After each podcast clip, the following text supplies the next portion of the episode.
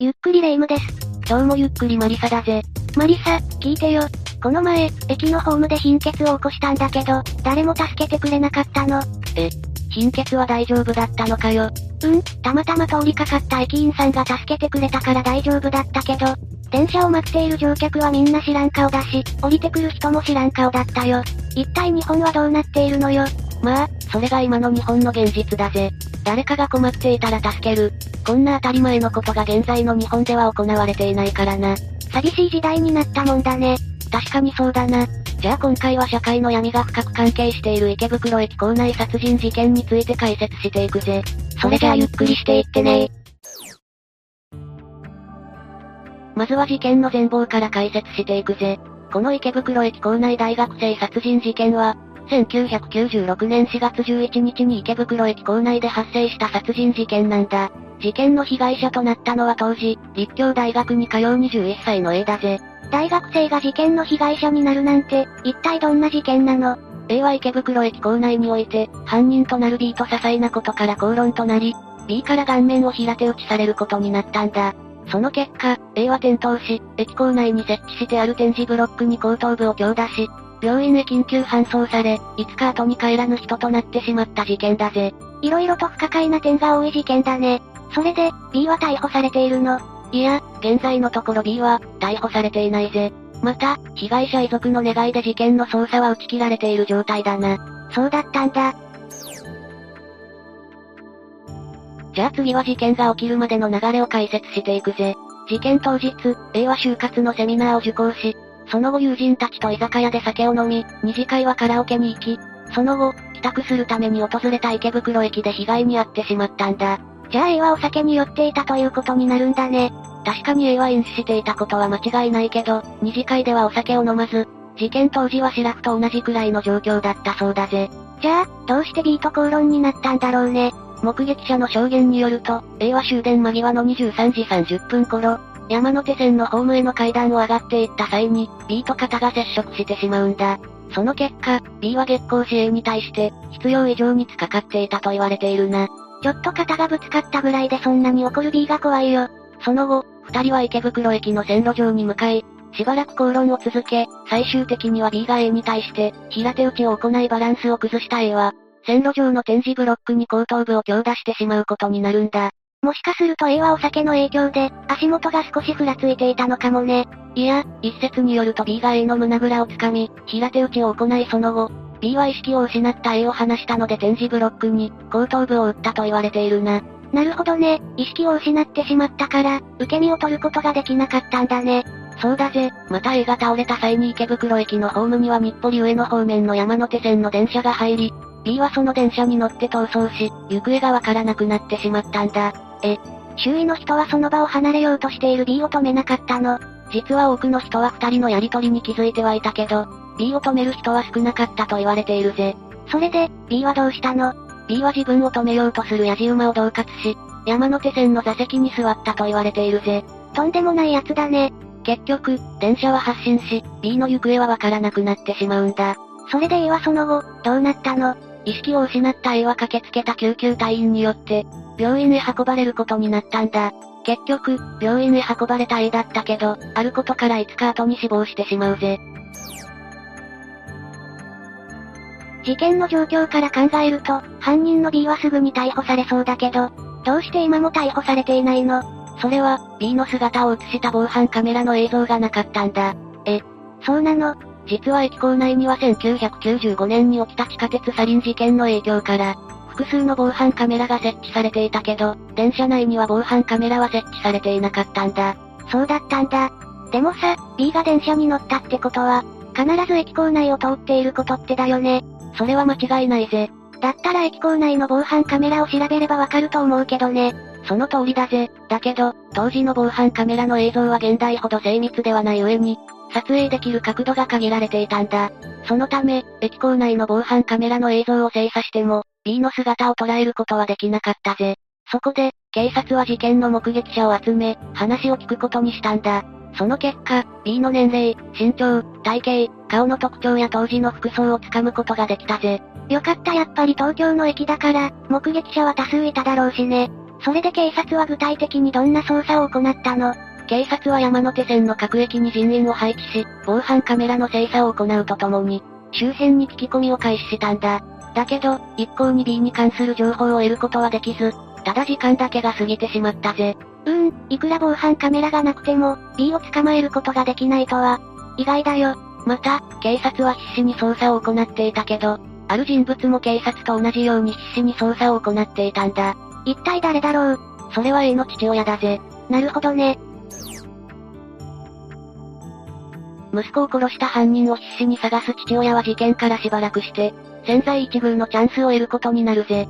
どんなチャンスが訪れたの？それは息子を殺した B とよく似た人物を北千住駅で見つけたんだ。それは B を特定するチャンスだね。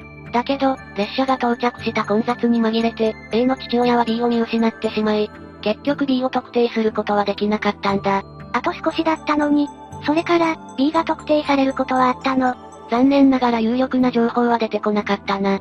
だけど、A の父親は B を逮捕するために、会社を休み必死にビラを配って、情報を収集するなどしたぜ。また、B に対して当初は200万円だった懸賞金を1000万円として、必死に息子を殺した B を探したんだ。1000万円ってかなりの金額だけど、もしかして A の父親が設定したの？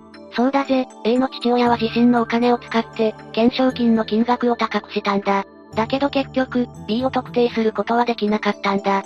そして、事件から数年後、A の父親は事件とは別の問題と直面することになるんだ。A の父親は一体どんな問題に直面したの？それは、事件の時効が迫っていたんだ。え、時効はないんじゃないの？いや、当時この事件は傷害致死事件として捜査されていたんだ。傷害致死ってどういう犯罪なの？それに関しては解説すると長くなるので、あくまでも簡単に説明するぜ。傷害致死とは人に対して傷害、人を傷つけることを行い、その人が死亡してしまった際に問われる法律だぜ。つまり、B は確かに A に対して攻撃を加えたけど、事件当時の B には殺意がなかったと判断されていたんだ。確かに本気で A を殺そうとしたわけではないしね。だから、A の父親は傷害致死の時効が迫っていたので、3万5千人分の署名を集め、控訴時効の延長を求める嘆願書を提出することにしたんだ。3万5千ってものすごい数だね。それで控訴時効の延長は認められたの？いや、認められるまでに時間がものすごくかかるので、警察は傷害致死罪から殺人罪に事件を切り替え、捜査が続けられることになったぜ。よかったよ。でも B に関する有力な情報は出てきたの。残念ながら事件後 B に関する情報は出てこなかったんだ。なんとかならないのかな。最終的にこの事件は容疑者不詳ということで書類送検が行われ捜査は終了しているんだ。あれ、確か現在は時効はないはずだよね。確かにないけど、遺族が2020年22月11日に捜査の打ち切りを求めたことで、この事件は幕を閉じることになったんだ。A の父親は必死に動いていたのにどうして打ち切りを申し出たんだろうね。それに関して、A の父親は次のように語っているぜ。うちの事件だけじゃないから、警察の職務を増やすだけで、永久に捜査できるかと言ったらそれはできない。捕まる可能性のあるものにもっと人を投入してほしい。思考前に時効を迎えた遺族もいることなどを考えると法の元の平等に反する。息子の魂を犠牲にしても法の再改正を求める決断をした。後から法律を変えて良いことになれば、法を守る意識も薄れてしまう。被害者感情が法を歪めてしまうことへの疑問もある。A の父親はものすごく冷静に事件を見ていたんだね。でも、やっぱり私は B が許せないよ。確かにそうだな。じゃあここからは B について色々と考えていこう。今回の事件で一番気になるのは、逮捕できそうな情報は集まっているけど、逮捕に至らなかったことだぜ。確かにそうだね。防犯カメラの映像が残っていなくても、B が乗っていた電車の路線はわかっているからね。色々と捜査を行えば、わかると思うんだよね。それは私も同感だぜ。また、A の父親は B を目撃しているので、B の存在はつかめそうだけどな。でも、結局は掴むことができなかった。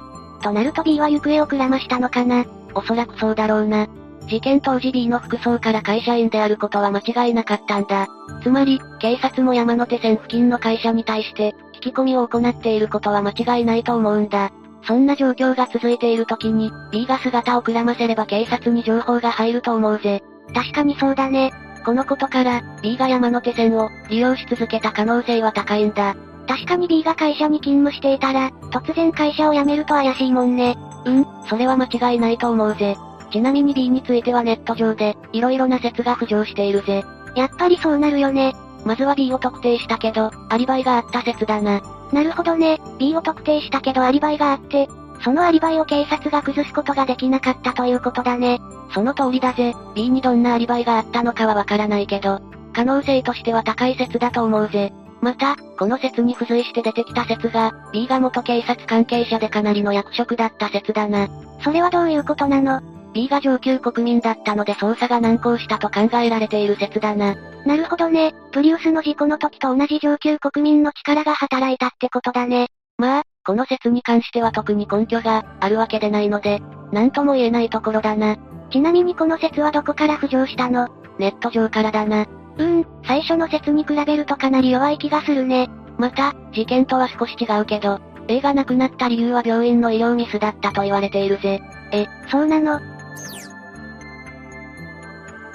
実は A は駅構内で倒れ、後に緊急搬送されることになるんだけど、倒れてからしばらくして意識を取り戻したと言われているんだ。それから、池袋病院へ緊急搬送され、前頭部骨折後頭部裂傷の診断を受けているんだ。大怪我を負っていることは間違いないけど、意識があったのなら亡くなることはないような気がするね。実際に病院へ付き添った警察官は、A の父親に対して次のような連絡をしているんだ。息子さんがトラブルに巻き込まれ、病院へ搬送されました。現在のところ、息子さんは大丈夫だと思いますが、念のためお越しください。うん、特に切迫性が感じる内容ではないね。仮に A の状態がかなりヤバかったら、医者から連絡が行くと思うしね。つまり、病院へ運ばれた当時、警察、病院は、事態をそんなに重く見ていたわけではないと思うぜ。じゃあどうして A は亡くなってしまったの？それは、医療ミスがあったからだな。え、どういうことなの？具体的に言うと両親が池袋病院へ到着してから、1時間後に突然、A は痙攣を起こしてしまうんだ。その結果、池袋病院ではその痙攣に対する処置を行うことができなかったので、他の病院へ搬送されることになったぜ。しかし、受け入れ先はなかなか決まらず、結局 A は3時間池袋病院で待つことになるんだ。そうだったんだ。もしかして病院の当直体制が確立されていなかったのかな。まあ、症状によって病院内で処置できないこともあるから、色々と難しい問題だけど、3時間はさすがにかかりすぎだと思うぜ。最終的には東京女子医大に転送され、治療を受けることになったけど、A は亡くなってしまうんだ。これは医療ミスだね。それは間違いないぜ。事件後、両親は病院側へ損害賠償を請求し、病院側は6500万円の賠償金を支払うことで和解に至っているぜ。A が亡くなった理由は色々と悪い出来事が重なってしまったんだね。それは間違いないけど、一番の問題は他にもあるんだ。一番の問題って、それは社会の闇だな。具体的に言うと A が意識を失ったことを多くの人々が見ていたけど、みんな電車に乗ってしまい、最終的に駅員を呼んだのは高齢者の女性だったそうだぜ。みんな見て見ぬふりをしていたんだね。その他にも、警察が情報を集めるために目撃者を募ったけど、最終的に集まった人は10人以下だったと言われているな。他人のことには無関心なんだね。また、B と一緒に電車に乗った人もいたけど、結局その人たちは警察に連絡することはなかったと言われているな。自分のことで精一杯。他人のことは見て見ぬふり。もしかするとこの事件の犯人は、人の心だったかもしれないね。その通りだぜ。誰か一人でも A のことを考えてもっと早く行動していれば、この事件は防ぐことができた、または解決することができたと思うな。私が駅で貧血を起こした時と同じだね。駅にいる人たちは目的地に向かう電車と同じように、路線以外の行動はしないのかな。まあ、現代でも少し昔でも他人の関する干渉が少ないことが、日本人の問題だと言われているからな。私は困った人がいればすぐに助けるような人間でありたいものだぜ。確かにそうだね、己のごとく、他人を愛する気持ちが今の世の中には必要だろうね。ということで今回は池袋駅構内大学生殺人事件を解説したぜ。それでは、次回もゆっくりしていってね。